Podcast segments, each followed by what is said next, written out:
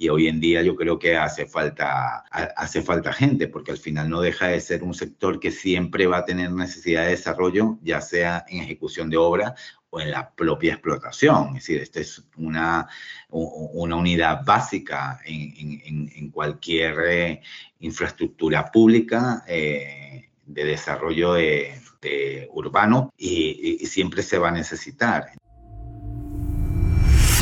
El podcast del agua.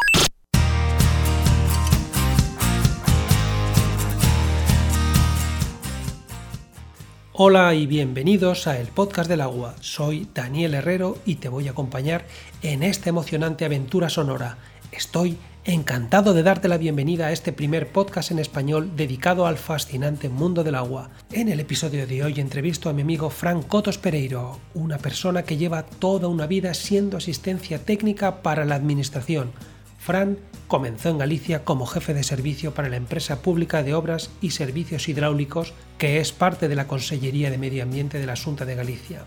Luego pasó a ser parte del Plan Aragonés de Saneamiento y Depuración, uno de los planes más ambiciosos que he conocido, permitiendo la depuración a los municipios aragoneses de más de mil habitantes equivalentes, con unas cifras que abruman, 131 depuradoras construidas, más de 500 kilómetros de colectores, 173 municipios adheridos al plan y eso no es todo. Con este plan se consiguió la depuración de más del 90% de las aguas residuales de la comunidad de Aragón. Pero déjame que no te adelante nada porque este episodio está cargado de energía. Hoy vamos a tener una primera parte donde vamos a comentar las últimas tendencias en el mundo del agua, novedades, adjudicaciones y tecnologías rompedoras. Después viene la entrevista donde Fran, con gran pasión y de una manera muy estructurada, nos cuenta cómo era la vida en la Junta, llevando pequeños proyectos hidráulicos a zonas de Galicia con poca población, cómo fue la asistencia técnica y dirección de obra en el plan especial de depuración, su supervisión estricta a las labores del contratista y el apoyo a la administración continuo y de modo muy exigente, su traslado a Chile y la puesta en marcha de una sucursal económicamente independiente y con trabajos para ferrocarriles y Metro de Santiago. En definitiva, Fran comparte con nosotros el camino que recorrió en su crecimiento profesional en el sector de la ingeniería civil, específicamente en el ámbito sanitario. Nos ilustra cómo ha llegado a ser un punto de referencia tanto para el Metro de Santiago como para los ferrocarriles del Estado, y cómo fue en etapas anteriores un sólido apoyo para la administración aragonesa. Te animo a descubrir quién es Frank Cotos Pereiro y las maravillas que comparte, porque te sorprenderás al encontrar a alguien excepcional con una gran destreza en el trato cercano. En esta entrevista vino, como ya está siendo habitual, Laura, la copresentadora del podcast, para conocer a Fran y formularle una pregunta para completar el cuestionario. Te recuerdo que Laura es íntegramente inteligencia artificial, desde la presentación de ella misma hasta la pregunta que hace Fran, incluso la propia voz que tiene. Es posible que te parezca un poco artificial, pero es que es 100% artificial. Por último, tenemos también varias posiciones relacionadas con el sector del agua, puestos que son interesantes. Comentaremos qué necesidades tienen y cómo podemos acceder a esos trabajos. Hacen falta profesionales perfectamente capacitados y preparados que puedan desarrollar sus cualidades en las mejores condiciones. Arrancamos el podcast del agua. Las novedades más destacadas en este capítulo, las últimas tecnologías y adjudicaciones, te las cuento en un segundo. No te quedes sin conocer qué está pasando en nuestro sector, no dejes de saber quién lo está haciendo bien y, en definitiva, qué es trending topic en el sector del agua. La primera de las noticias es Santa Cruz de Tenerife digitalizará el ciclo integral del agua para ser más eficiente y sostenible. La fecha de la noticia es el 29 de septiembre de 2023 y el origen es la web del Ayuntamiento de Santa Cruz de Tenerife el Ayuntamiento de Santa Cruz de Tenerife, en colaboración con la empresa mixta de aguas en masa, ha presentado un proyecto para digitalizar el ciclo integral del agua en el municipio. El objetivo es mejorar la eficiencia y sostenibilidad del ciclo integral del agua, reduciendo las pérdidas en los sistemas de distribución y mejorando las infraestructuras de tratamiento de las aguas residuales. El proyecto cuenta con una inversión de 11 millones de euros, de los cuales 5,5 serán aportados por EMASA y los otros 5,5 millones por los fondos europeos para la recuperación Next Generation. El proyecto ha sido el cuarto mejor valorado a nivel nacional en la resolución provisional de la primera convocatoria de subvenciones para la elaboración de proyectos estratégicos para la recuperación y transformación PERTE, de la digitalización del ciclo del agua que ha puesto en marcha el Ministerio de Transición Ecológica. El proyecto presentado por EMASA propone la modernización y digitalización del ciclo integral del agua en Santa Cruz. La iniciativa tiene como objetivo reducir las pérdidas en los sistemas de distribución y mejorar las infraestructuras de tratamiento de las aguas residuales. En concreto, se propone la sustitución de los contadores por electrónicos y la sensorización del ciclo para aumentar su eficiencia. Para el Ayuntamiento de Santa Cruz de Tenerife, uno de los compromisos más importantes es mejorar el ciclo del agua y esta partida de los fondos europeos es un respaldo para seguir en esa línea, además de ayudar en la consecución de una economía sostenible y eficiente en el uso del agua. Fomenta la adaptación al cambio climático y el cumplimiento de los objetivos ambientales de planificación hidrológica. Supone también un impulso para convertir a la ciudad en un lugar donde la gestión del agua se hace bajo los mejores estándares de calidad y donde las costas, gracias también a las obras de cero vertidos, van a conseguir que las playas estén en las mejores condiciones. Ignacio Muñiz, gerente de Masa, señaló que trabajamos día a día para que la gestión del agua en Santa Cruz sea lo más eficiente y sostenible posible. Esta ayuda es una verdadera verdadera oportunidad para impulsar la transformación y la sostenibilidad del ciclo urbano del agua, que repercutirá sin duda en la economía de la ciudad. Esta iniciativa que ha tomado el Ayuntamiento de Santa Cruz y que está respaldada por los fondos Next Generation de la Unión Europea es una excelente noticia para Santa Cruz, ya que permitirá mejorar el tratamiento y uso del agua bajo los mejores estándares posibles. Se van a reducir las pérdidas en los sistemas de distribución y también se van a mejorar las infraestructuras de tratamiento de las aguas residuales. Esperamos en este podcast a los responsables de masa para que nos cuenten con detalle la forma de digitalizar y modernizar el ciclo integral del agua y en definitiva que nos den los detalles de esta magnífica noticia.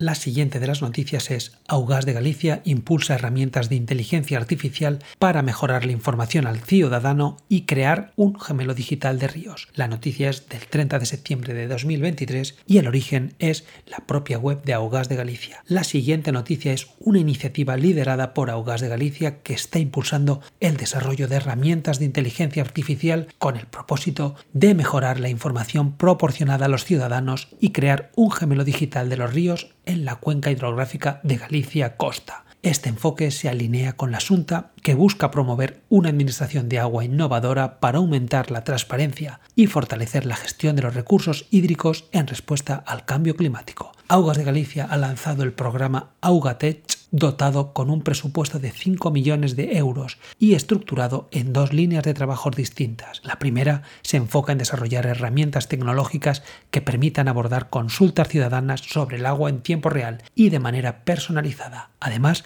busca brindar acceso avanzado y personalizado a información sectorial sobre el agua a través de visores y paneles de control generados en tiempo real. También se busca identificar y analizar tendencias en línea relacionadas con las competencias de Augas de Galicia para generar recomendaciones automatizadas. Y la segunda línea de trabajo se centra en crear un gemelo digital de la cuenca hidrográfica para llevar a cabo simulaciones y evaluar escenarios con el objetivo de mejorar la gestión de vertidos y usos del suelo. Esta réplica digital permitirá profundizar en el estudio de las principales presiones que enfrentan los ecosistemas fluviales y proyectar escenarios de vertidos para evaluar su impacto, especialmente en el contexto del cambio climático. Esta iniciativa de Aguas de Galicia representa un paso importante hacia la modernización de la gestión del agua y la adaptación a los desafíos ambientales y climáticos, al tiempo que promueve una mayor participación ciudadana en la toma de decisiones relacionadas con los recursos hídricos en Galicia. Las empresas, universidades y centros de investigación tienen la oportunidad de contribuir a este proyecto innovador mediante propuestas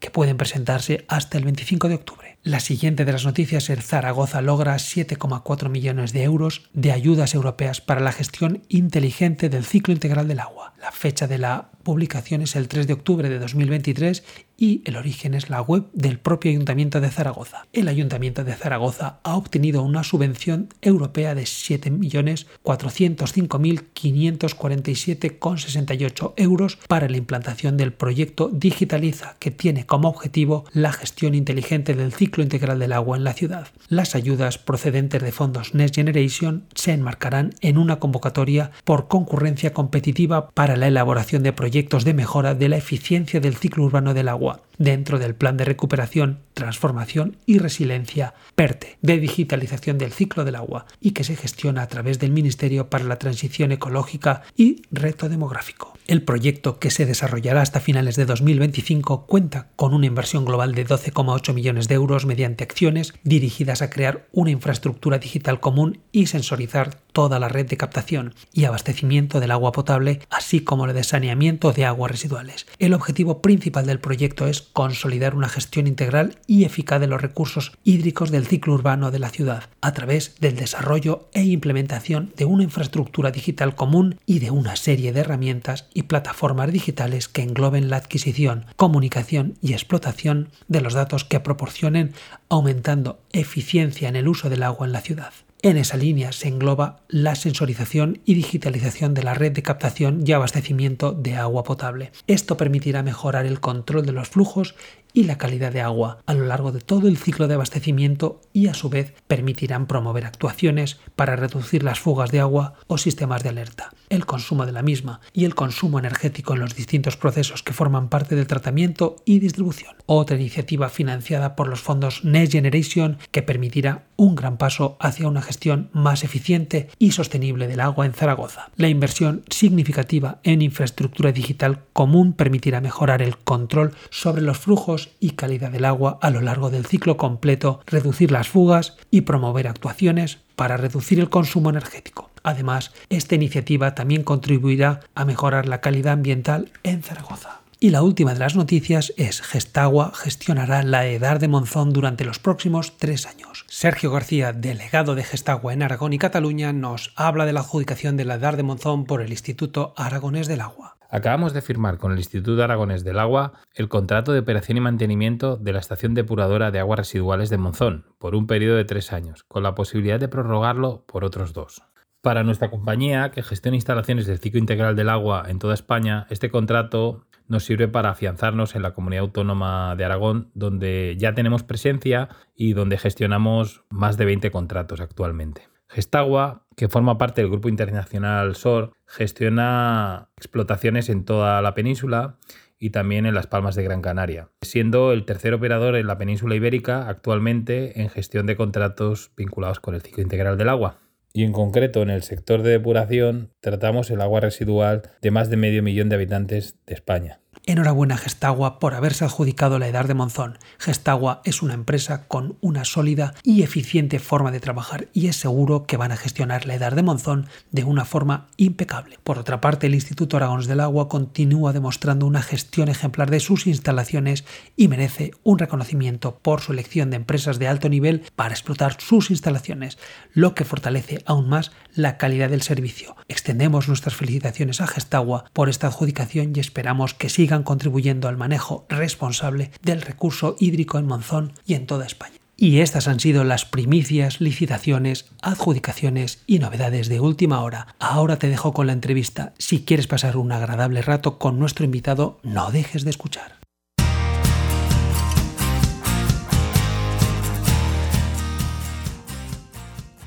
Buenas, Fran, ¿qué tal? Lo primero de todo, muchas gracias por venir al podcast del agua. Muchas gracias por permitirnos conocer un poco más a Francisco Javier Cotos Pereiro. Fran, con este cuestionario de hoy pretendo presentar tu faceta profesional y un poco la personal, tus comienzos, tu labor de asistencia técnica del Gobierno de Aragón en el Plan Especial de Saneamiento y Depuración, tu labor actual de Country Manager en Chile, tu etapa en Augas en Galicia, los proyectos de Metro de Santiago y Ferrocarriles del Estado, las depuradoras del Plan Pirineos, en fin, una vida apoyando a la Administración en proyectos de ingeniería. Te adelanto que hoy va a venir también la copresentadora del podcast porque está muy interesada en conocer a todos los invitados y te hará una pregunta, así que estate preparado. Y en fin, si estás preparado, empezamos. Cuéntanos un poco de ti. Eres ingeniero de caminos, tienes un máster en ingeniería sanitaria, llevas toda una vida como asistencia técnica para distintas administraciones, incluso en distintos países. En el sector del agua has sido jefe de servicio para la empresa pública de obras y servicios hidráulicos Augas de Galicia de la Consellería de Medio Ambiente en la Asunta de Galicia. Has participado en el Plan Integral de Saneamiento y Depuración del Gobierno de Aragón y ya posteriormente has montado una delegación en Chile de una ingeniería con más de 150 personas que hace de asistencia técnica para ferrocarriles del Estado y para Metro de Santiago. Céntranos por favor un poco y dinos quién es Francisco Cotos Pereiro. ¿Cuál es su hoja de vida, su currículum? Bueno, eh, eh, nada, gracias por la invitación. Efectivamente, yo soy Francisco Cotos Pereiro. Eh, yo nací en Venezuela, soy hijo de migrantes, estudié allí la carrera de Ingeniería Civil. Al terminar la carrera me vine para España y bueno, para poder aquí trabajar tuve que hacer un poco lo que es la homologación del equivalente que aquí es la carrera de Ingeniería de Caminos, Canales y Puertos y el Ministerio de Educación pues, pues determina el proceso. En el caso mío fue una prueba de conjunto que yo tenía que cursar una serie de asignaturas en una universidad que uno podía elegir libremente en ese momento y yo opté por elegir la Universidad de Cantabria. Estando en la Universidad de Cantabria, Cantabria este proceso de homologación de prueba de conjunto básicamente consistió en cursar 10 asignaturas de tronco común y 10 de la especialidad dentro de esta propia área pues una serie de profesores pues me animaron a entrar en el Departamento de Hidráulica y Medio Ambiente de la Universidad de Cantabria en la fase de tercer ciclo. Entonces comencé primero, eh, hice un máster en Ingeniería Sanitaria y Medioambiental. Básicamente pues estuvo como muy centrado en el tema de depuración. Tras finalizar eh, el máster entré en el departamento y luego cursé los, los cursos de doctorado y durante todo ese proceso, pues bueno, me surgió la oportunidad de poder entrar a trabajar en el en la demarcación de carreteras del Estado en Cantabria, un área completamente distinta. Estuve trabajando en el área de carreteras eh, casi con la demarcación aproximadamente como un año y bueno, al finalizar esto me surgió la oportunidad de regresar a Galicia, que es donde estaba toda mi familia, y comencé a trabajar en el sector mm, ferroviario, ¿no? Lo que pasa es que desde el momento que salí del departamento, como estuve como muy implicado en, en, esta área de depuración, que bueno, básicamente no conocía, la conocí en este departamento, eh, bueno, me aportó, es decir, me, me, gustó mucho, ¿no? Y entonces me aportó, es decir, yo había aprendido muchísimo en, en el departamento y enfoqué un poco la, intenté enfocar un poco como mi vida laboral en encontrar pues un trabajo donde podía desarrollar esta actividad. Entonces, bueno, en esta fase yo me estuve preparando para, eh, tenía como una, un objetivo de intentar prestar una función pública del Cuerpo de Ingenieros del Estado del Colegio de Caminos. ¿no? Durante esa fase salió la oportunidad de unas plazas de personal laboral fijo para la Junta, en este caso concretamente para el sector centrado un poco en el sector de, de hidráulica, ¿no? específicamente en el área de saneamiento, de abastecimiento, distribución y lo que es depuración y estaciones de tratamiento de agua potable. Y es cuando presenté presenté este concurso oposición y logré entrar en una empresa que se llama Empresas Públicas de Servicio de Obras, eh, eh, Obras Hidráulicas. Aprobé una de las plazas, empecé a trabajar en este sector en la comunidad autónoma eh, aproximadamente en el 2004. Vale, vale, vale, vale. Tus comienzos no fueron en el agua, digamos que empezaste en carreteras, en, en trenes, de hecho tu rama en la ingeniería civil es más de tipo estructural y cálculos aunque, aunque posteriormente en España te has orientado más a la parte sanitaria y de aguas. Pero bueno, primero háblanos un poco de tu comienzo en aguas, el tiempo de la homologación de tu carrera, cómo, cómo fue que, que efectivamente te, dentro de haciendo la homologación, a quién conociste, que te dirigiste un poco a, hacia la parte sanitaria, cómo, cómo fue que, que te cambiaste esto de, de, la estructural más y cálculos más a la sanitaria? Efectivamente, cuando yo estudié la carrera, a mí, es decir, la, eh, ingeniería de caminos, la ingeniería civil, pues al final un poco tiene como cinco áreas de especialización. Una de ellas es la estructural y realmente durante lo que fue eh, el desarrollo de la carrera era como la, la parte que a mí, más, el área que más me gustaba, ¿no? me encantaba un poco lo que era el diseño eh, de estructuras y, y la determinación en, el área estructural. Y bueno, lo, lo, que ocurre que durante, para el proceso de homologación, opté por, este, por esta especialidad en oceanografía medio ambiente y bueno, básicamente que eran como asignaturas como muy enfocadas a, al área de la ingeniería sanitaria. Y estando en este proceso, tenía una asignatura que era residuos sólidos urbanos, eh, que a mí me daba un profesor que se, llama, se llamaba Iñaki Tejero, que es, bueno, es, es, un catedrático pues bastante reconocido en la Universidad de Cantabria y el, el responsable de todo el departamento sanitario. Eh, me animó un poco en hacer el máster y, y, entrar en tercer ciclo, ¿no? Entonces, bueno, estando en la propia especialidad, pues, pues me inscribí en el máster, eh, que era un máster en Ingeniería Sanitaria y Medio Ambiente. Lo principal, el enfoque principal del máster es eh, el diseño un poco de lo que es la ingeniería sanitaria en saneamiento de abastecimiento y luego lo que es el estudio de todo el tema de, la depuración. Yo opté un poco por el área de investigación de lo que era la, la depuración en, ese momento la universidad eh, tenía, estaba muy desarrollada en la investigación de lo que era depuración de aguas residuales a través de procesos BLAS, que es biopelículas de lechos aireados sumergidos, ¿no? Ah. En soporte fijo. Entonces, bueno, el área de, de, Iñaki hacían investigaciones para ver cuáles eran las mejores condiciones para que en un soporte fijo pues se creara esta capa de biopelícula que al final lo que te hace es crear este proceso un poco de depuración. ¿No? Pero básicamente un poco, es decir, principalmente un poco el, estudio está enfocado en, en, crear, es decir, en una modernización de, es decir, en una, crear procesos de lechos bacterianos, pues que fueran como, pues una mejora siempre eh, en resultados y, efectivos, ¿no? Estuve en, me quedé, terminé el máster, me quedé en el propio departamento. Lo que pasa que, claro, eh, durante todo este proceso, pues surgió la oportunidad de entrar en en la demarcación de carreteras de Cantabria y bueno... Eh, Cuando dejas, dejas el, el, doctorado y haces la, el tema de la, de la, demarcación, bueno, cuéntanos un poco, cuando enganchas en la Asunta como jefe de servicio en Augas, cuéntanos un poco cuáles eran tus labores en esta empresa. Eh, bueno, yo cuando entras, en este caso cuando entré en la empresa pública de Obras y Servicios Hidráulicos, que es Agua de Gali Augas de Galicia, eh, eh, bueno, eh, yo entro en, el apartado del Departamento de, Obras y Proyectos y dentro del Departamento de Obras a mí me asignan el área de Lugo. la función principal que tenía el organismo era desarrollar proyectos que solicitaban los ayuntamientos para hacer en su municipio,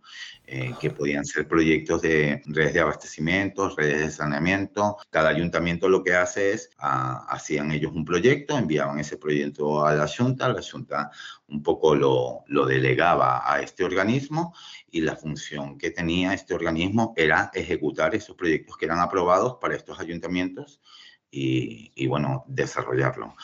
Bueno, yo entré, me asignaron la zona de Lugo y, y en Lugo, pues, eh, en cuanto a los tamaños de los proyectos, bueno, es que esto era eh, en función del tipo de ayuntamiento, también es, es en función del tipo de proyecto. Es decir, puedes tener ayuntamientos muy pequeños a tener ayuntamientos pues mucho más grandes que te requieren lo otro. Entonces, bueno, eh, yo en, en, esa etapa que estuve allí, yo que, creo que participé en más de 60 obras de, de, enfocadas principalmente en saneamiento de abastecimiento.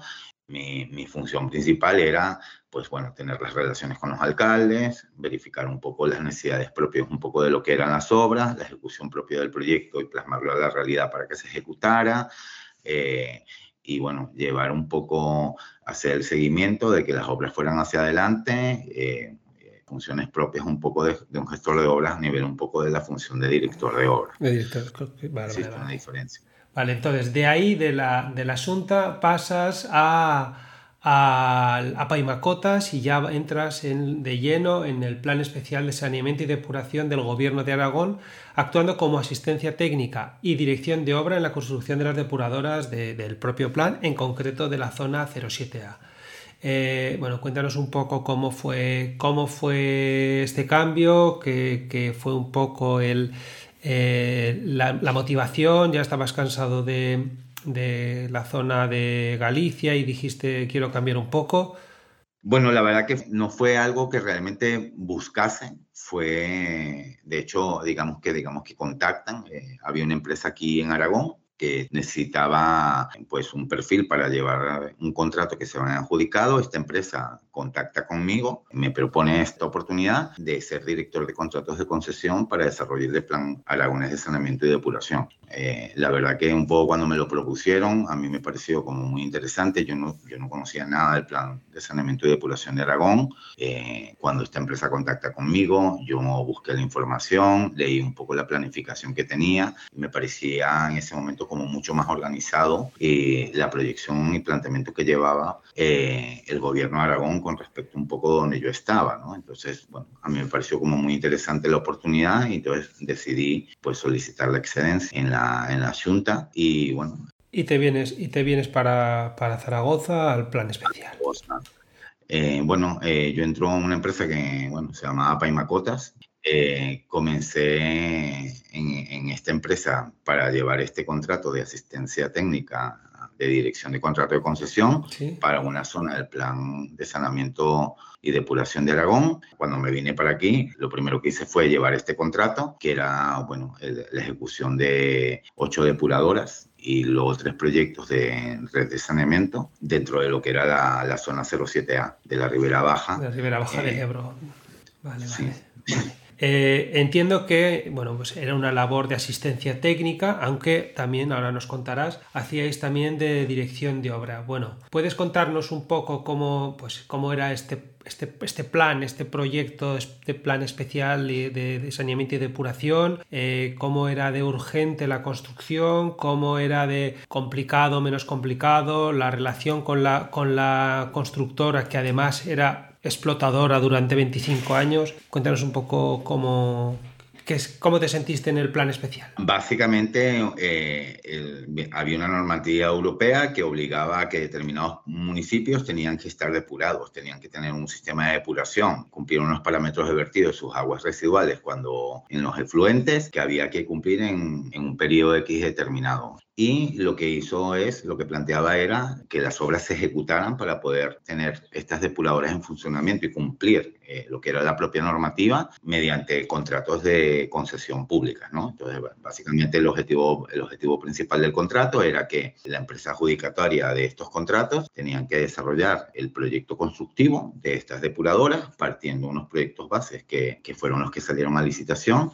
Tras ejecutar ese, desarrollar ese proyecto constructivo, tenían que hacer la ejecución de las obras y posteriormente explotarla un periodo de 25 años. Por un lado, sigue el gobierno de Aragón saca estas eh, licitaciones de lo que son las propias concesiones y luego por otro, pues asistencias técnicas eh, que supervisen el trabajo, ¿no? Durante lo que es la fase de desarrollo del proyecto, la fase constructiva, hasta llegar hasta la puesta en, funcionamiento y entregar para el funcionamiento en la explotación mi labor un poco, el contrato que yo llevé, teníamos una fase primero de revisar todos los proyectos constructivos que, que, que, desarrollaban estas empresas concesionarias. En el momento que nosotros revisábamos y estábamos de acuerdo, pues hacíamos la aprobación de estos proyectos y los proyectos comenzaban su ejecución. Pero para su ejecución, el proyecto también contemplaba todo el apartado de expropiaciones y bueno, eh, se participó en lo que es, en resumen, lo que es la aprobación, la revisión y aprobación de proyectos constructivos, el planteamiento y seguimiento de lo que es la fase expropiatoria o de expropiación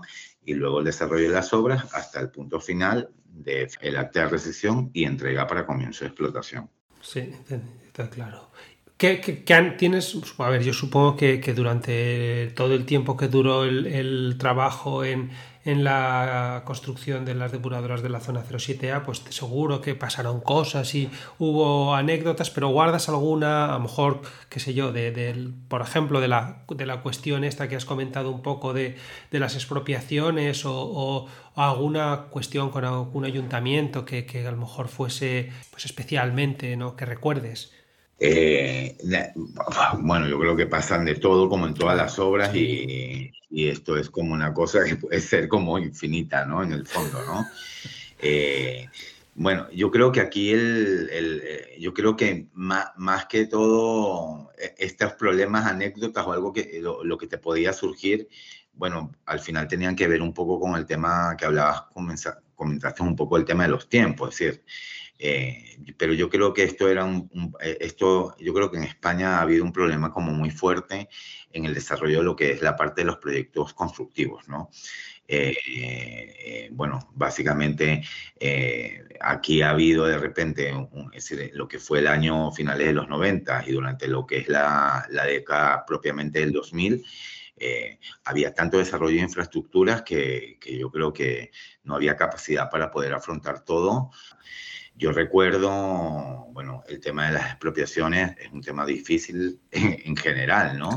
Eh, pues básicamente un poco porque, bueno, eh, las expropiaciones afectan a una persona su, su, propiedad para desarrollar una obra de interés público, pero la forma de pago tiene que ver con un mercado que es contradictorio, es decir, al valor que es el propio valor catastral al, valor eh, de mercado, ¿no? Por decir de alguna manera.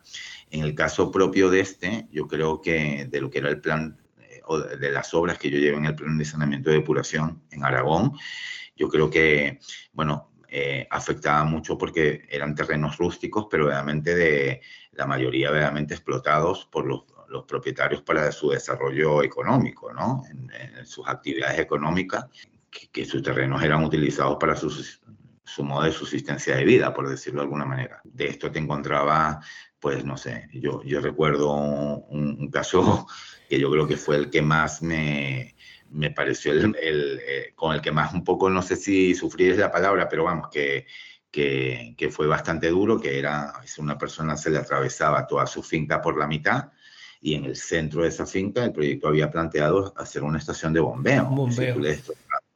por completo la finca y solamente le expropiabas los 25 metros cuadrados donde ibas a implantar la, la estación de bombeo y luego dejar una servidumbre para llegar a, desde la carretera hasta, hasta, hasta, hasta la caseta. Porque la servidumbre se le queda para toda la vida.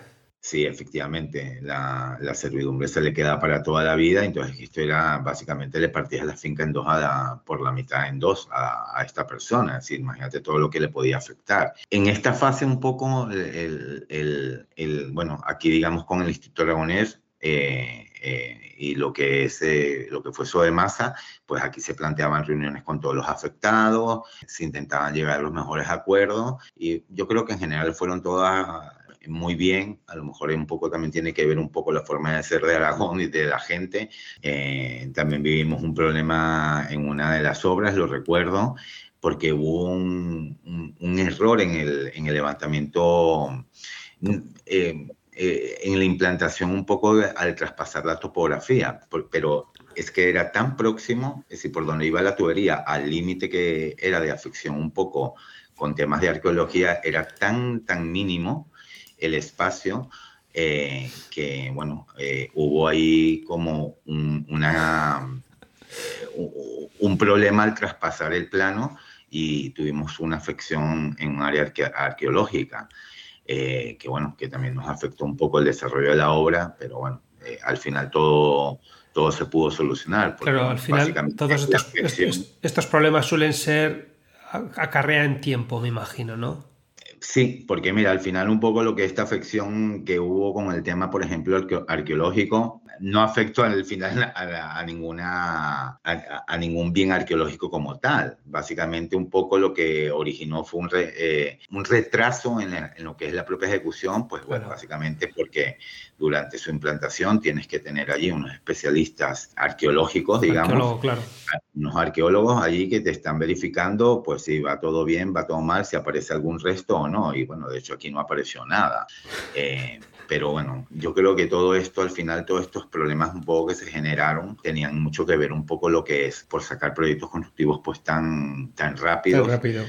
Claro. Oye, ¿y tú crees, Frank, que, que, toda esta prisa, toda esta urgencia, al final, bueno, las cosas son como son, los plazos son los que son y y la constructora pues también tenía que construir, aunque después iba a explotar durante 25 años ellos mismos, que en general, bueno, pues si tú construyes para otro, pues bueno, el, el, problema le quedaría al otro, pero si tú construyes y construyes mal o construyes que el planteamiento que fuera una constructora que además explotara después, pues tenía muy buena pinta, porque decías, bueno, lo harán bien previendo que eh, eh, ellos van a estar 25 años, pero esto, la realidad es que no es, no es tanto así, ¿verdad, Fran? No, eh, que haya, son, son como departamentos distintos, son cuentas de resultado distintas, ¿verdad?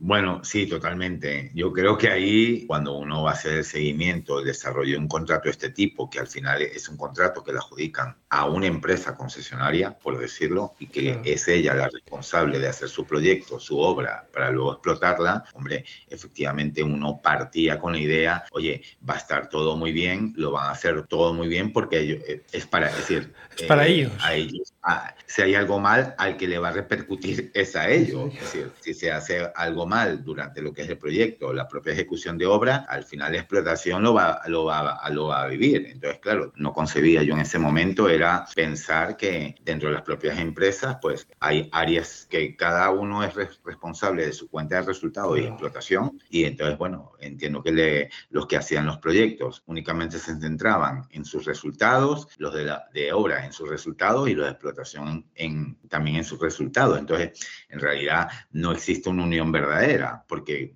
ellos priorizan, cada departamento prioriza sus opciones. Entonces, esto al final sí eh, e, e, era un pensamiento equivocado porque no podía haber algo mal en el proyecto, malo en la ejecución y al final en la, en la, explotación le iba a repercutir. Claro, durante 25 años. Eh, efectivamente fue así. Pero, pero yo creo que también te tengo que, yo tengo que decir que yo creo que em, todos los tiempos cambian y creo que todo es como un aprendizaje en el sentido que yo creo que en ese momento cuando se vivieron estas cosas que uno tenía este pensamiento y que luego la realidad te demostraba que no era esta unión, pienso que también tenía que ver un poco con lo que era la propia época. Es decir, quiero decirte que yo creo que hoy en día, es decir, yo creo que todos eran nuevos en todo. Es decir, yo creo que las empresas concesionarias eran nuevas también haciendo este tipo de, de, servicio y trabajo. Es decir, no, ellos no tenían 40 años siendo empresas concesionarias explotando este tipo de servicio, para nada. De hecho, eh, eh, la, la que yo llevé, yo pienso que sería de las primeras concesiones que, que, se ganarían, eh, que, que, ganaron y que luego iban a explotar. Entonces yo pienso que ellos mismos, 20 años después, ellos mismos también han aprendido un poco de lo que han sido sus errores y hoy ya no lo plantean. Es decir, yo creo que esto tuvo que ver mucho con lo que fue la novedad del tipo de contratos eh, que se ejecutaban, porque España tampoco eh, licitaba contratos en concesión, por decirlo de alguna manera. En España más bien se licitaban contratos de obra y luego lo explotaba otro por decirlo de alguna manera. Claro, claro, efectivamente. No tenía ninguna relación explotador y constructora. Vale, vale, vale. Vale, em, digamos que después de la construcción y, puesta en marcha de las depuradoras de la zona 07, 07A que, que, bueno, que terminó en plazo, etcétera, etcétera, etcétera, después continuáis con el Plan Pirineos. Parece que os gustó Aragón y continuasteis con el Plan Pirineos, que eran un montón de depuradoras pequeñas que, se, que se pretendían construir en, en, el, en Pirineos, ¿no? en zonas pues, muy, con muy poca densidad de población. Y bueno, cuéntanos un poco cómo fue este proyecto, las dificultades que hubo, que al final, bueno, pues por tema de crisis se quedó solo, se quedó solo en proyecto, ¿verdad, Fran? Eh, sí, sí. Digamos, e, efectivamente, Aragón planteó la depuración de lo que eran las poblaciones como más grandes eh, a través del plan de saneamiento especial de depuración de Aragón. Y luego aparte, pues tenía una parte como muy importante que era lo que era el Pirineo aragonés. Entonces ahí sacó un plan de depuración del Pirineo, ¿no? Eh, que también dividió por zonas y aquí cada, cada zona había, había depuradoras como para localidades o municipios muy pequeños si a lo mejor, no sé, de 30 habitantes, por decírtelo de alguna manera, o de, vamos, inferiores a 100, por decirlo. Eh, y luego, pues también municipios, eh, pues con 3.000 o, o 4.000 habitantes. Entonces, bueno, eh, efectivamente nosotros, ya dentro de la propia empresa, se participaron en estas licitaciones y nosotros nos adjudicaron otro contrato similar al plan de, que llevábamos en la zona 07A, pero enfocado exclusivamente para obras de, del Pirineo. El nuestro en este caso eh, eh, también era un contrato de concesión eh, del mismo planteamiento, es decir, la empresa concesionaria redacta los proyectos ejecutan la obra y luego lo entrega a explotación. en nuestro caso, nosotros llevamos el contrato más grande, el de 103 depuradoras, abarcaban una serie de municipios eh, pues muy diferentes en, a nivel de, población. Había muchos tipos de depuradoras, habían depuradoras eh, básicamente prefabricadas de ir a instalar allí y depuradoras propias grandes. Eh, lo que pasa que efectivamente ocurrió la crisis tan fuerte en España y todo el contrato, esto se paralizó por falta de fondos al final, ¿no? Nosotros llegamos, es decir, el contrato en, nuestro específicamente abarcó toda la aprobación de los proyectos y toda la aprobación de, de todos los expedientes para salir expropiación. Pero ahí efectivamente se cortó el contrato y, y ya, ya se paralizó lo que era el, el continuo desarrollo. En esta fase ya, ya notabas una diferencia, porque bueno, al final esta empresa concesionaria también había sido alguna empresa, había, había llevado alguna zona de la, del plan de, de, saneamiento de las otras zonas, que no fue conmigo. Entonces yo creo que aquí ya se veía un poco lo que te comentaba un poco de la experiencia. Estos proyectos estaban muy bien muy bien.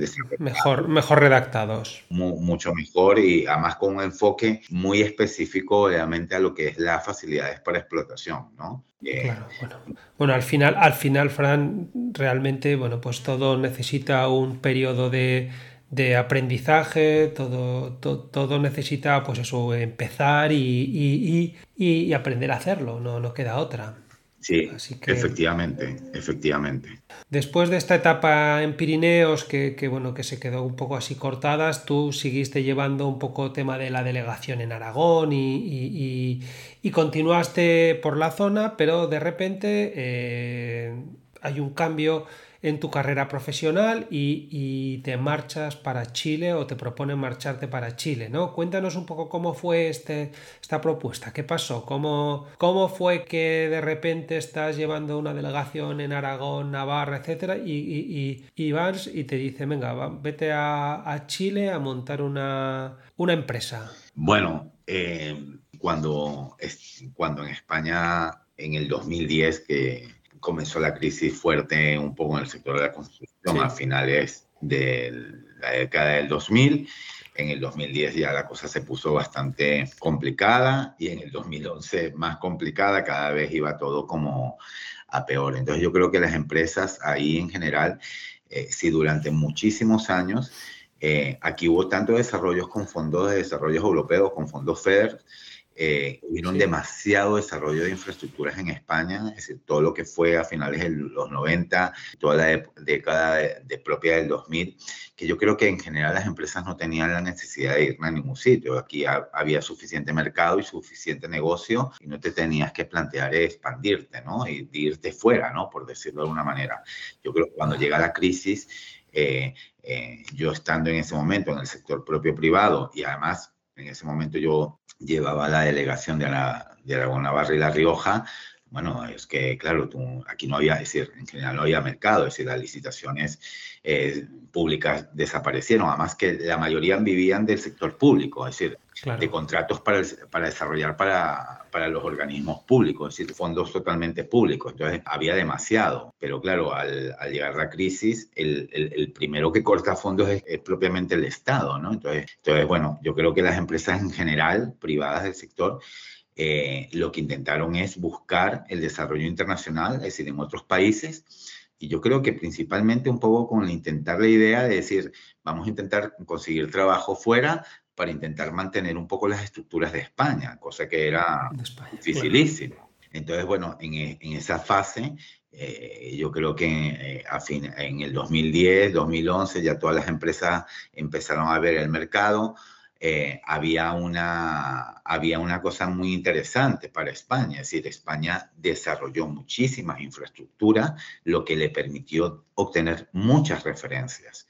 Es decir, cosa que en otro país no, no, no existía. Es decir, España pasó a convertirse en el segundo país en kilómetros de autopista a nivel mundial, ojo, en el segundo país en kilómetros de líneas de alta velocidad a nivel mundial. Entonces, claro, tú tienes que ver que otros países eh, no, no, tenían estas experiencias que podían ofrecer las empresas españolas porque aquí hubo esta oportunidad de desarrollar estas mm, grandes infraestructuras que para un tanto para empresas constructoras españolas como para empresas que llevaron sectores de servicios a nivel de ingeniería, eh, esto te daba una facilidad de acceso y de entrada en países internacionales. Es decir, ¿qué quiero decirte con esto? Es decir, lo que nosotros vivimos aquí, ya te digo, yo creo que no voy a decir que ningún país, pero pocos países lo, lo, lo, lo, tenían. Entonces, tú si te presentabas una licitación para hacer, no sé, una, de, una desaladora, por ejemplo, eh, ¿cuántos países habían hecho desaladoras, no? Es decir, claro. O una alta velocidad, por ejemplo. Bueno, ya eso ya ni hablar. Todo lo que fuera alta velocidad eh, o, carreteras, pues claro, es decir, eh, eh, no sé, tú te vas a una licitación donde te piden unas referencias para poder ganar a nivel internacionalmente, tú siempre tienes que demostrar, bueno, yo soy una empresa, es decir, que, que tengo experiencia porque lo he hecho y aquí está un certificado que lo demuestra. Es decir, es que facilitó muchísimo. En el caso mío, en particular, efectivamente, eh, claro, yo llevaba la delegación en Aragón, Navarra de La Rioja, aquí el mercado se cayó, ganarte una licitación era dificilísimo, tenías que competir con unos precios imposibles, eh, porque ya te digo, las bajas pasaron a, superar el 60%. Y bueno, dentro de ese enfoque, pues la, empresa me propone eh, desarrollarnos en Chile y que lo lleve yo. Y cuando me lo dijeron, yo dije que no. Yo, yo dije, yo, yo tengo claro que yo no voy a ir para allí, no voy a salir de España. Y, y ese fue mi, mi, respuesta cuando me lo propusieron. Lo que ocurre es que eh, eh, me citan, bueno, por una determinada reunión que tuve con la empresa en Madrid, esa tarde me llevaron a una reunión y la reunión era con el ministro de Obras Públicas en ese momento que había en Chile. Y bueno, en ese, al llegar allí a esa reunión, pues básicamente un poco el resumen es que nos empieza a mostrar Chile, eh, nos empieza a hablar de todo el plan de desarrollo de infraestructuras que ellos tenían pensado para desarrollar el país y ponerlo a un país de primer nivel, eh, la necesidad de más de 100.000 profesionales en los próximos años que iba a requerir el país, todos los proyectos que ellos tenían planteados en desarrollo, que eran todas las áreas de, de, la ingeniería, es decir, no solamente lo que era, podía ser carreteras, sino ferrocarriles, eh, el sector hidráulico, es decir, todo. Y entonces, bueno, eh, claro, yo salí de aquella reunión como muy animado, porque, vamos, tenían un planteamiento muy... Eh, era, era un planteamiento como muy, muy serio, ¿no? serio, estudiado y, y, y súper interesante. Entonces, a raíz de esa reunión, pues me dije, bueno, me animé y dije, vale, eh, vamos, a, vamos, a, vamos para allí, es decir, vamos a intentarlo. Y, te vas para Chile. Y, me voy para allí, efectivamente. allí me voy, allí me voy.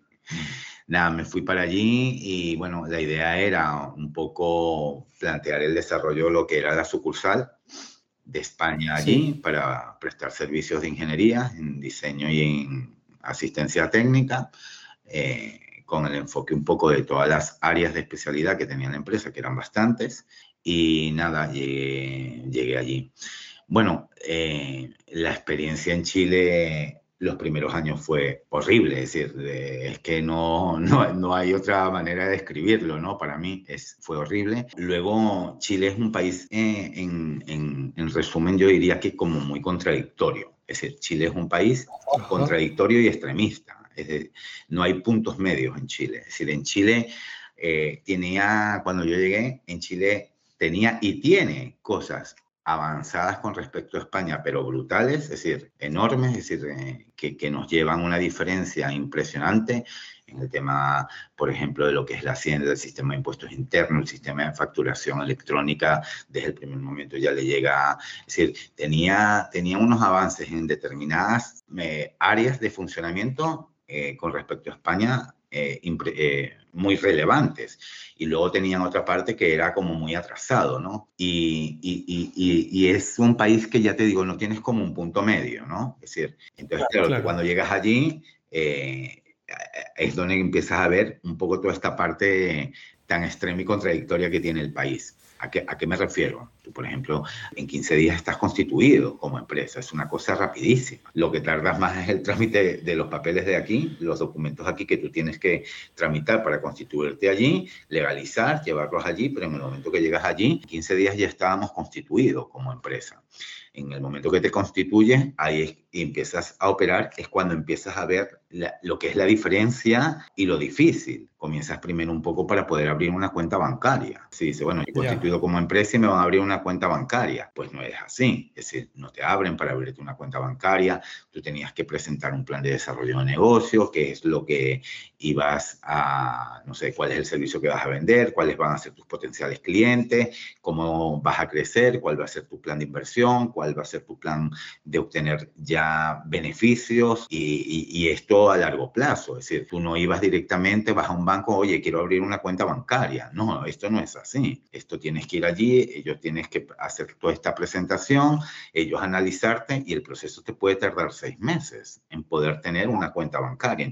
Chile, Chile, la verdad que eh, a mí me sorprendió, me ha sorprendido en todo, ¿no? Es decir, eh, cosas buenas y cosas malas. Cuando llegas allí un poco eh, con el tema, por ejemplo, de lo que es las licitaciones, es decir, es un país que requiere mucho trámite, todo tiene que ser ante notario, todo es un procedimiento, es un país muy transparente en el tema, es decir, es difícil que veas temas de corrupción allí y es verdad porque ellos hacen unos procedimientos que se hacen muy difícil y lo convierten en muy transparente en el propio proceso de licitación. Entonces, bueno. Eso es, eh, eso es interesante, eso es interesante. Sí, sí, no, ellos, ellos en, este aspecto yo te puedo decir que ellos tienen unos procedimientos muy reglados, muy estructurados para, para lograr eh, esta transparencia. Tú tienes que ver que Chile eh, ocupa el puesto 23 de los países menos corruptos del mundo. Es decir, supera España, supera Portugal, supera a Italia, y supera a muchísimos países de Europa.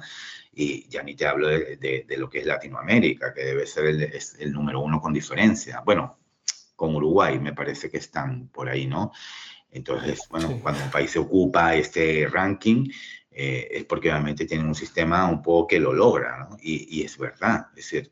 Vale, eh, eh, en relación a este tema de los proyectos, el primer proyecto que, que, que, que en el que os trabajáis allí en Chile, realmente no fue un poco como pensabais, ¿no? Y, y al final, bueno, pues la, debido a la exigencia que tiene la administración chilena, que un poco nos has estado dando pinceladas, bueno, pues eh, las cosas no van como, pensabais, ¿no? Y las cosas eh, llevan a que la, empresa se plantea cerrar la, la sucursal. ¿Qué, ¿Cómo fue un poco esto? ¿Y qué pasó al final que no la cerrasteis, obviamente? Bueno, claro, es que mm, Creo que cuando hemos salido de España eh, y hemos ido a vender eh, nuestros servicios fuera, pienso que, cuando hemos ido a países, por ejemplo, como Chile, eh, mm, hemos ido con una ideología española, por decirlo de alguna manera, de funcionamiento de trabajo de aquí y, y pensando que esto era similar o parecido allí, ¿no? Y esto no tiene nada que ver. Nuestro primer contrato efectivamente fue de diseño, de diseño de puentes, aproximadamente unos 76 puentes. Y bueno, te vas con una idea de un poco el, el mismo tipo de diseño que podías hacer en España, ¿no? Entonces, bueno, eh, cuando llegas allí, pues te das cuenta que no, es decir, allí hacer un proyecto constructivo requiere de, realmente, si tú llegas a obtener un documento realmente que sea constructivo, eh, que, que, tiene tal grado de, de detalle y desarrollo que es muy superior superior en el sentido de, del resultado al final que da. El, el, nosotros fuimos a la oferta, eh, ganamos esta licitación, y, pero claro, luego nos encontramos con un funcionamiento de desarrollo allí muy peculiar, muy muy implantado y bueno, requirió un poco, sí, que para ese desarrollo tuvimos que poner muchos más medios de los que nosotros pensábamos para poder hacer estos trabajos y bueno, nos ocurrieron una serie de vicisitudes a lo largo del desarrollo del contrato que al final un poco pues nos afectaron mucho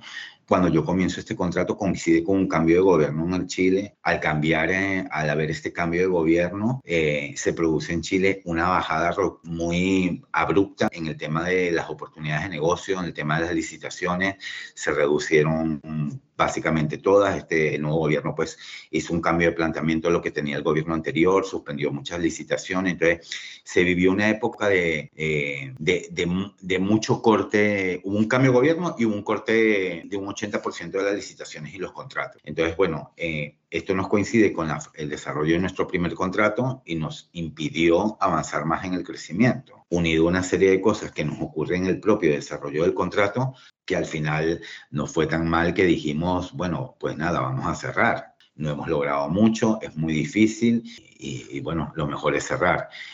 Y justo yo me regresaba un, un, un 29 de mayo, para ser exacto, y justo estando en el aeropuerto recibo una llamada de, de Metro de Santiago para indicarme que nos habían adjudicado este contrato, que era un contrato muy importante.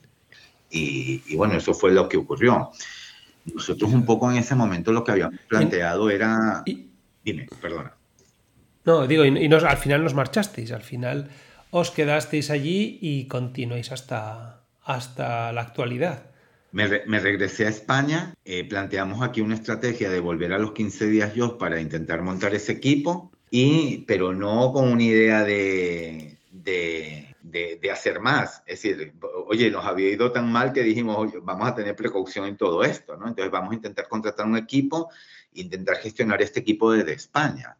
Lo que pasa que cuando yo me regreso y, y montamos este equipo para este desarrollo, en el primer contrato de, que habíamos realizado para, de puentes, de diseño de puentes, que fue para la empresa de ferrocarriles del Estado, eh, a pesar de que a nosotros nos fue mal, nosotros con el cliente quedamos muy bien. Es decir, nosotros hicimos un muy buen trabajo. Es decir, el resultado eh, fue muy reconocido, indiferentemente que el resultado económico para la empresa fuera malo, ¿no? Eh, entonces, bueno, digamos que esta gente de ferrocarriles, al ver un poco la actitud un poco que nosotros mostrábamos en lo que fue el propio desarrollo, ellos nos animaron a, seguir presentándonos a, licitaciones. Eh, entonces, bueno, eh, al, desarrollar este, comenzar el desarrollo de este contrato de metro, ese año 2015 hasta el final logramos ganar varias licitaciones para la empresa de ferrocarriles del Estado y ahí pues nuevamente comenzó como el resurgir. Ajá. ¿Y cómo es un poco la, Cuéntanos un poco cómo es la vida en Chile, ¿no? Que ya no, ya no entrando en, el tema de administraciones, no, no, la vida de, una persona, como cómo ha vivido Francotos en, en Chile, cómo le recomendaría a alguien que le dijera, oye, me voy para allá, eh, sí o no, digo, en este periodo, ¿no? A lo mejor ahora las cosas no están tan tan bollantes como en, el, aquel momento. Pero bueno, ¿cómo has vivido en Chile? Eh, bueno, yo, yo no, yo, yo, en mi caso yo no he vivido mal, yo he vivido bien. Eh, yo creo que Chile tiene un problema muy fuerte con respecto a la propia diferencia social que tiene. Es un país en el fondo bastante clasista. Eh, esta situación la ves en la realidad propia del país. Es decir, yo creo que en, Chile vive muy bien la gente que gana bien, que gana muy bien, diría yo, pero el resto de la gente no vive bien muy costoso, la vida es extremadamente costosa para todo el mundo, indistintamente el nivel o la clase social donde estés. Es un país muy difícil para desarrollarse. En Chile, si tú no tienes un título universitario, es imposible obviamente que tú puedas avanzar en tu vida. Hay una clase media que es difícil propio avanzar porque, bueno, allí todo es eh, todo tienes que pagarlo, ¿no? Entonces, eh, te, encuentras, te encuentras, yo he tenido muchos trabajadores que son profesionales pero que salen, terminan su carrera con una doble deuda, es decir, tienen que tener para el resto de su vida una hipoteca y pagar el resto de su vida el préstamo que pidieron para poder estudiar esta carrera, porque allí todo, todo, es decir, allí se pagan todo, es decir, las universidades públicas tú pagas yo creo que vivir en un país así para mí no es lo ideal, definitivamente. No, yo recomendar a una persona que, por ejemplo, que no tiene trabajo en España y que se va a buscar una opción en Chile, yo es algo que no recomendaría. Esto yo creo que además ha habido la prueba de los propios españoles que han ido allí, estando yo. Cuando llegó la crisis, muchísimos españoles se fueron a Chile sin tener trabajo aquí para buscarse allí la vida. Y yo te diría que el 95% ha regresado todo a los años, porque se han dado cuenta un poco de lo que es la propia realidad. Ya. Porque iban, iban a un poco a la aventura, iban sin nada sin nada fijo y entonces, bueno, pues es complicado encontrar. Sí.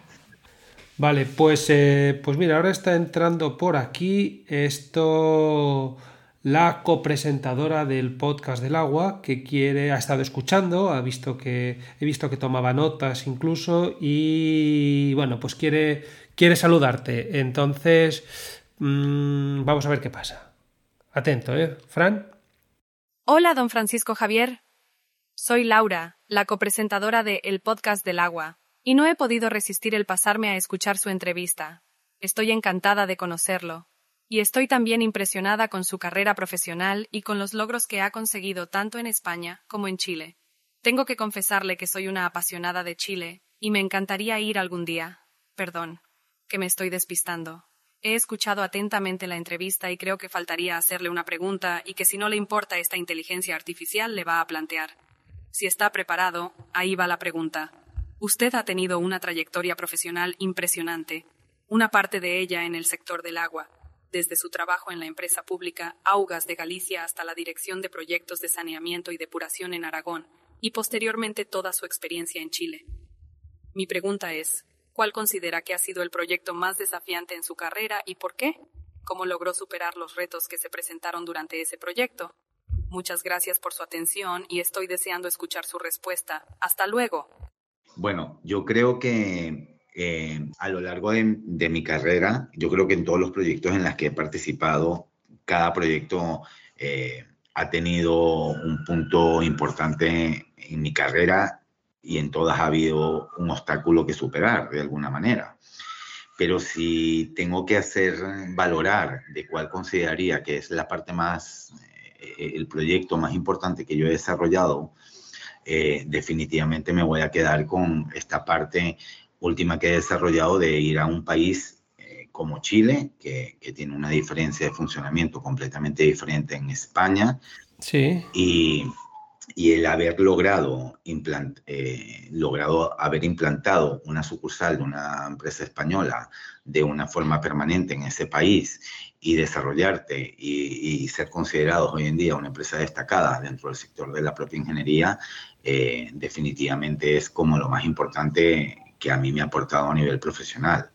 Es decir, me, quedaría, me quedaría con, con eso. Y, para, eso, y, para este desarrollo los obstáculos han sido infinitos, es decir, eh, eh, en, el propio desarrollo, pero a, a pesar de ello, han sido obstáculos duros y, se han podido lograr. Entonces, Perfecto, perfecto, muy bien. Vale, pues eh, ya estamos entrando en la recta final de, la, entrevista. Me quedarían dos preguntas por hacerte. Tampoco quiero estarte aquí bloqueando todo el día. Eh, bueno, la primera de las preguntas es, ¿a quién, ¿a quién nos recomendarías que entrevistáramos en este podcast? Bueno, pues porque es una persona con un, gran referente, que, tenga unos altos conocimientos en el sector del agua y bueno, pues tenga facilidad también, le, gusta hablar y todo eso. ¿Qué nos recomiendas, Fran?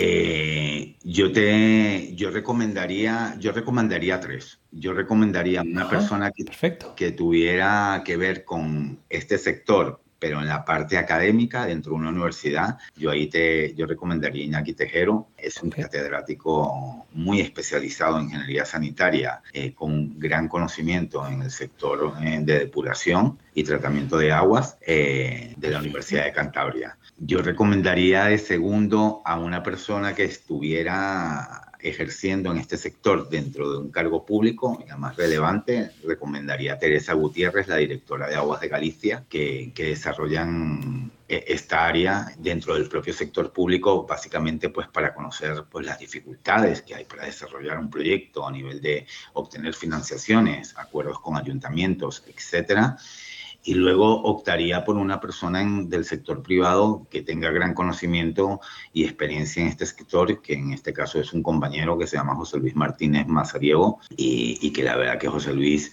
eh, que fue durante muchos años el delegado de estudios en Aragón, recomendaría a esas tres personas.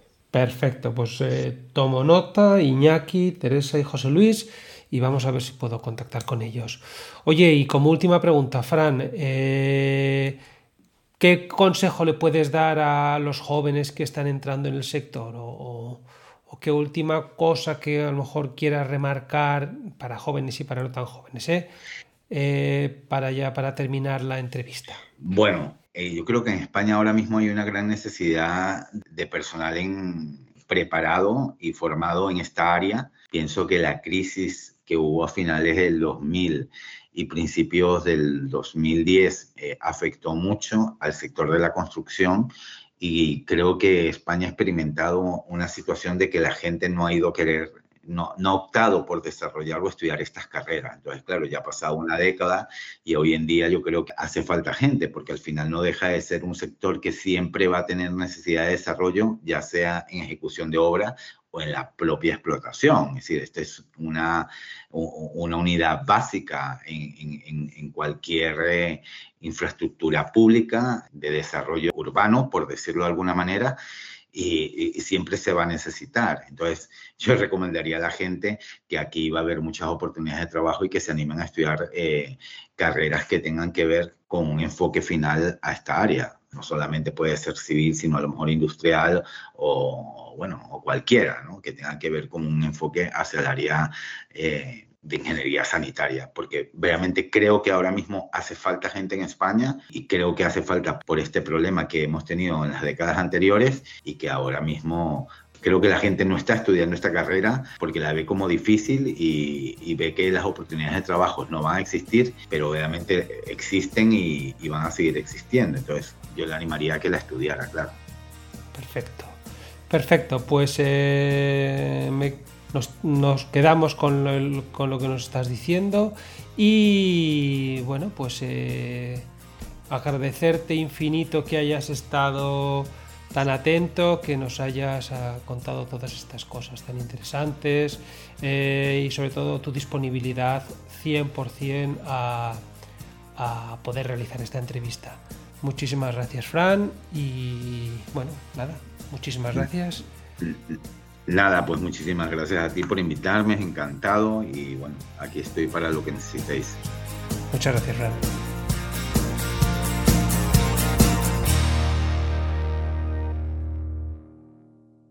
Entramos en la última parte del episodio. Los empleos, las distintas posiciones publicadas por empresas y entidades relacionadas con el mundo del agua en España y en el mundo. En las notas del episodio vas a tener los enlaces a las distintas posiciones comentadas. La primera de las posiciones es Jefatura de Producción Obra Civil. La fecha de publicación es del 2 de octubre del 2023 y la web de donde lo he sacado es Infojobs. La oferta es del Grupo Jimeno y el lugar del puesto de trabajo es Logroño, España. La breve explicación que da la empresa reclutadora es Faxa, empresa del ciclo integral del agua perteneciente al Grupo Jimeno, precisa cubrir una vacante de jefatura de producción con experiencia en ejecución de obras. Las funciones serán interpretar los documentos del proyecto, dar las instrucciones precisas, elaborar y proponer el programa de trabajos y el presupuesto de ingresos y gastos con la periodicidad fijada por su dirección general y responder de su cumplimiento, estudiar y proponer las modificaciones técnicas necesarias para la correcta realización de la obra, preparar las relaciones valoradas necesarias para la elaboración de las certificaciones periódicas, gestionar estas ante la dirección facultativa o representantes de la propiedad y colaborar para la más rápida generación de recursos financieros líquidos, negociar con proveedores y subcontratistas, controlar la información económica y financiera de la obra, ser responsables del funcionamiento operativo de la oficina de la obra en su caso y de establecer o proponer las medidas encaminadas a la eficacia, integración y satisfacción de los empleados a su cargo, ser superior jerárquico de cualesquiera personas asignadas a la organización de la obra o contrato, ser responsable de que se cumplan con rigor las normas relacionadas con gestión de calidad, prevención de riesgos laborales y de medio ambiente y elaborar presupuestos e informes y realizar las tareas que sobre esta materia le encomiende el responsable del cual depende jerárquicamente. Para el puesto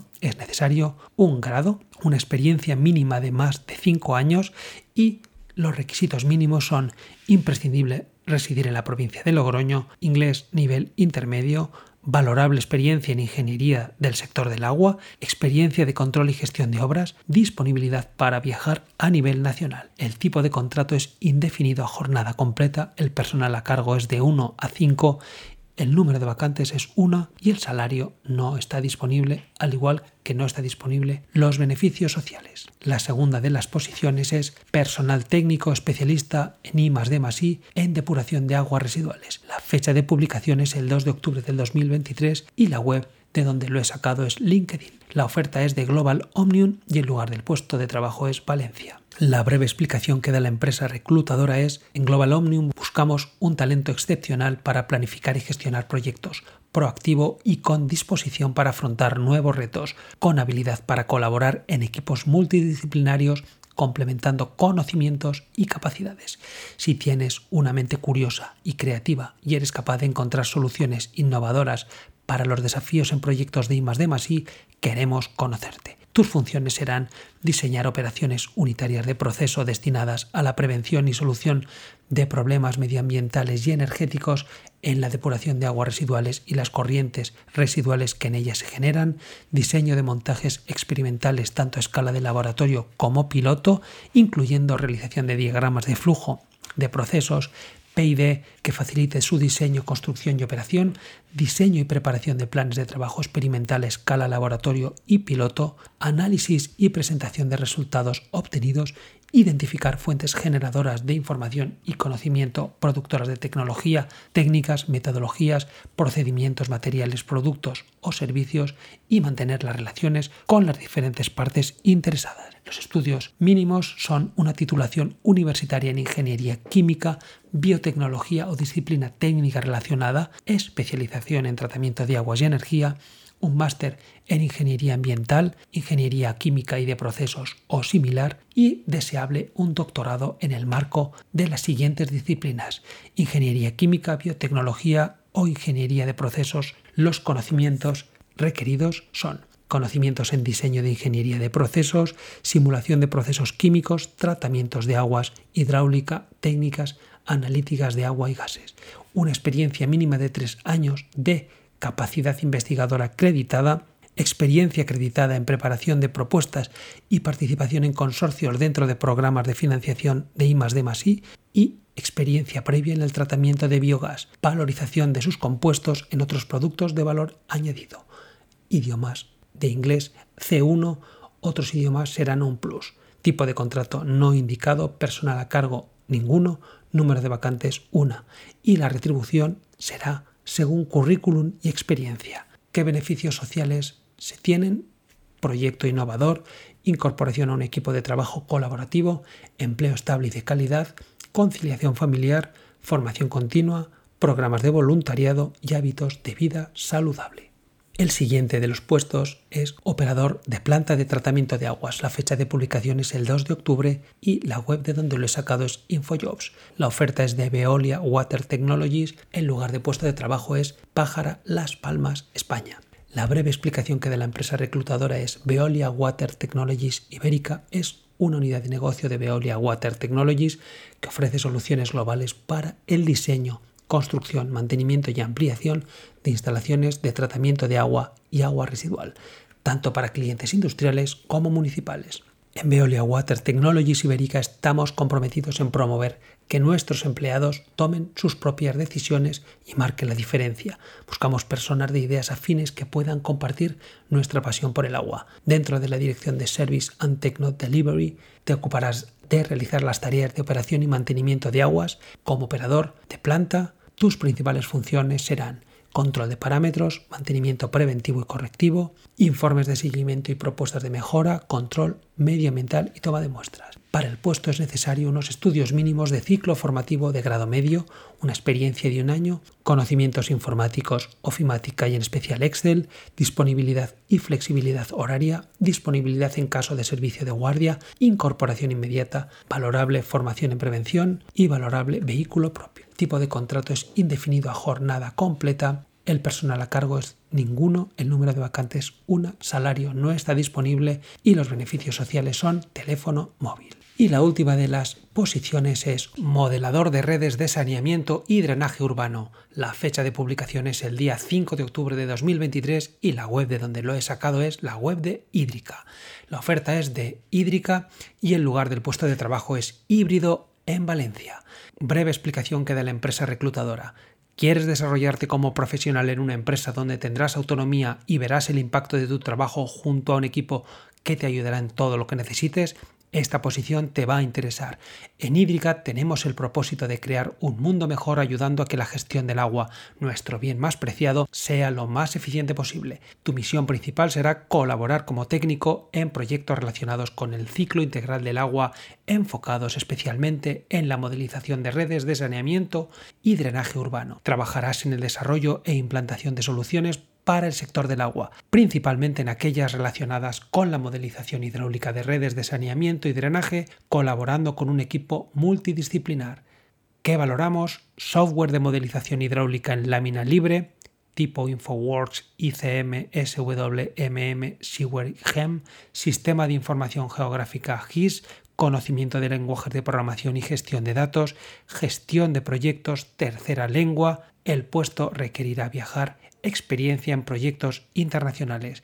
Para el puesto es necesario un grado en ingeniería civil, industrial o ambiental, más de un año de experiencia en el sector del saneamiento y drenaje urbano y los requisitos son modelación redes de saneamiento y drenaje, tener la suficiente experiencia como para ser autónomo en tu día a día, poder mantener una conversación fluida en inglés ya que trabajarás con equipos de diferentes países y tanto las reuniones como la comunicación escrita pueden ser en inglés, el tipo de contrato es indefinido a tiempo completo, personal a cargo no se hace referencia, el número de vacantes son una, el salario no está disponible y los beneficios sociales son desarrollo profesional y autonomía para hacer tu trabajo, equipo comprometido que te ayudará en lo que necesites, entorno híbrido donde podrás organizar tus horarios como quieras, cada día aprenderás algo nuevo y te enfrentarás a retos diferentes y sector en auge donde verás el impacto de tu trabajo en el día a día.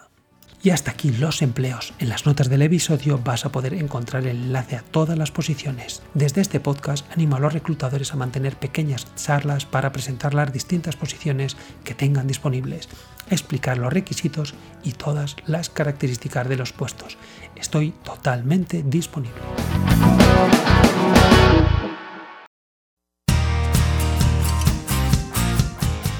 Y hasta aquí el capítulo de hoy yo empiezo a marcharme.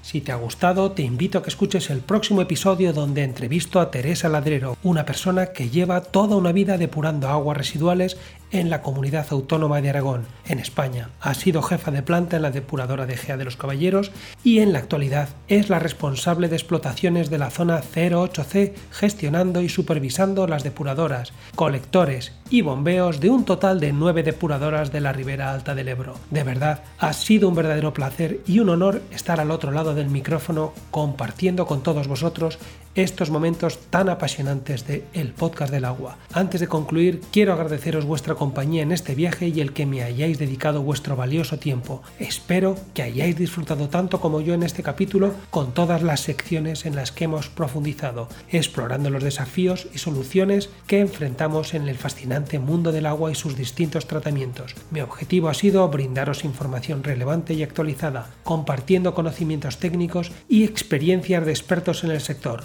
Si el podcast ha sido de tu agrado, te pido amablemente que me des tu apoyo y que me ayudes a llegar a más oyentes interesados en el tema.